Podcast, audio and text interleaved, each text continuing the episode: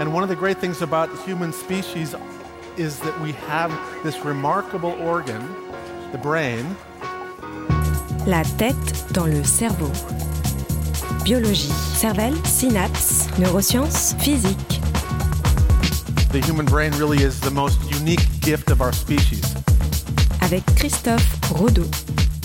Avoir une personne à l'écoute de soi pourrait aider à préserver le cerveau. La tête dans le cerveau.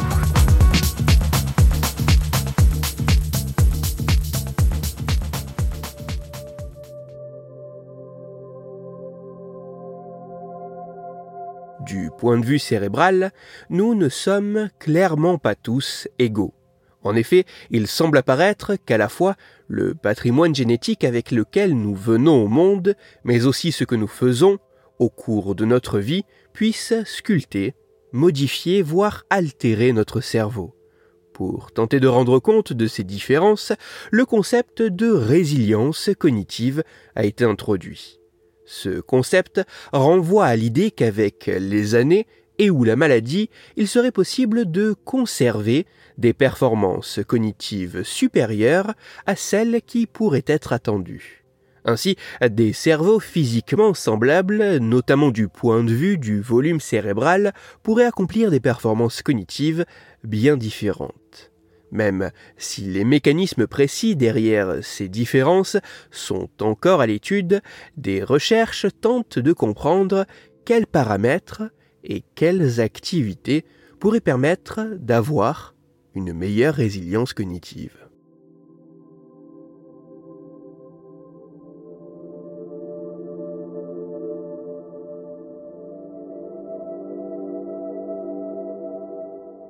Et si le soutien que l'on reçoit des autres pouvait augmenter notre résilience cognitive c'est pour étudier cette idée que des chercheuses et chercheurs états-uniens ont mené des travaux sur plus de 2000 participants sans pathologie neurologique et âgés en moyenne d'une soixantaine d'années. Pour leur étude, les scientifiques se sont intéressés au volume cérébral de chaque participant, aux performances cognitives théoriques que l'on pouvait attendre d'eux en fonction de plusieurs paramètres dont le volume cérébral, aux performances cognitives réelles mesurées par une batterie de tests et au soutien qu'ils recevaient des autres. Plus précisément, les chercheurs ont demandé aux participants d'estimer quel type de soutien ils recevaient de la part des personnes de leur entourage. Ce soutien pouvait être de l'ordre de l'écoute, avoir une personne à qui parler en cas de besoin, de l'ordre du conseil, avoir une personne donnant des conseils en cas de problème, de l'ordre du sentimental, avoir une personne montrant de l'amour et de l'affection, de l'ordre de l'émotionnel, avoir une personne apportant un soutien émotionnel, et de l'ordre de la confiance, avoir une personne considérée comme assez proche pour servir de confident.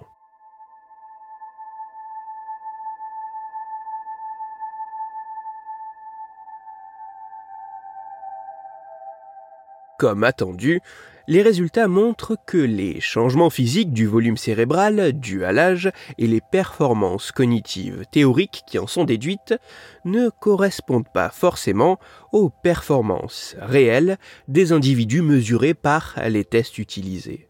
L'importance de la résilience cognitive n'est pas identique pour tous les participants mais c'est en croisant le type de soutien reçu par les participants de la part des autres personnes avec la mesure de la résilience cognitive que les chercheurs mettent en évidence des résultats particulièrement intéressants.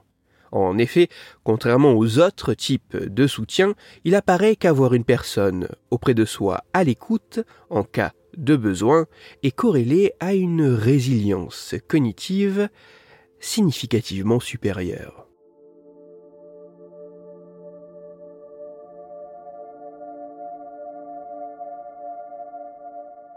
Même si du point de vue cérébral nous ne sommes pas tous égaux, il apparaît que certains éléments pourraient aider à préserver le cerveau des années qui passent. Parmi ces éléments, il semblerait qu'avoir une personne capable d'apporter un soutien par son écoute pourrait aider à maximiser notre résilience cognitive, nous permettant de conserver des performances cognitives supérieures à celles que nous devrions théoriquement avoir en fonction de notre âge, de notre état de santé et ou des expériences vécues au cours de notre vie. Ainsi, avoir une personne à l'écoute de soi pourrait aider à préserver le cerveau. Toutes les références scientifiques m'ayant servi à écrire cette chronique se trouveront sur mon site Cerveau en argot. Vous y retrouverez notamment l'article scientifique dont j'ai parlé qui, bien qu'en anglais, est en accès libre sur Internet afin, si vous le désirez, de pouvoir vous y plonger dans le détail. Même si ces résultats sont très intéressants, pour les considérer comme assez solides, il faudra attendre que d'autres études soient à même de retrouver de telles conclusions sur des groupes plus hétérogènes, avec des mesures peut-être plus objectives qu'une simple autodétermination sur le type de soutien reçu de la part des autres. Et même dans ce cas, il est important de noter que ce type de travaux ne met en évidence que des corrélations, et non des liens de cause à effet. Si ces conclusions venaient à se confirmer, il faudrait d'autres types de travaux pour étudier les mécanismes cérébraux à l'œuvre derrière ces différences de résilience cognitive. Pour approfondir la chronique d'aujourd'hui, je vous renvoie vers un article disponible gratuitement sur Internet.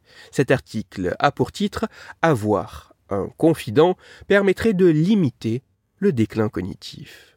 Il est écrit par Lise Gougis et il est à lire sur le site science-et-vie.com. Dans cette chronique, il a été question de l'importance des autres autour de nous. C'est pour cela que je vous renvoie à l'épisode numéro 114 de la tête dans le cerveau. Dans cet épisode, vous découvrirez ou redécouvrirez que lorsque l'on souffre, entendre un simple discours empathique pourrait soulager la douleur.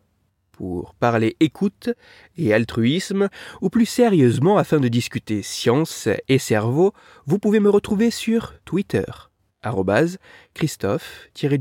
Christophe-Rodo, R-O-D sur la page Facebook de la tête dans le cerveau et sur mon blog Cerveau en argot.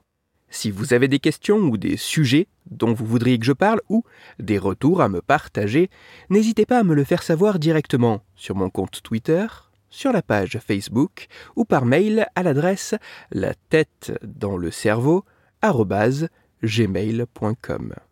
Toutes mes chroniques, y compris celles-ci, sont disponibles en réécoute sur mon podcast La tête dans le cerveau, à retrouver sur toutes les plateformes de podcast, dont SoundCloud, Deezer, Spotify, Google Podcast, Apple Podcast, mais aussi sur YouTube.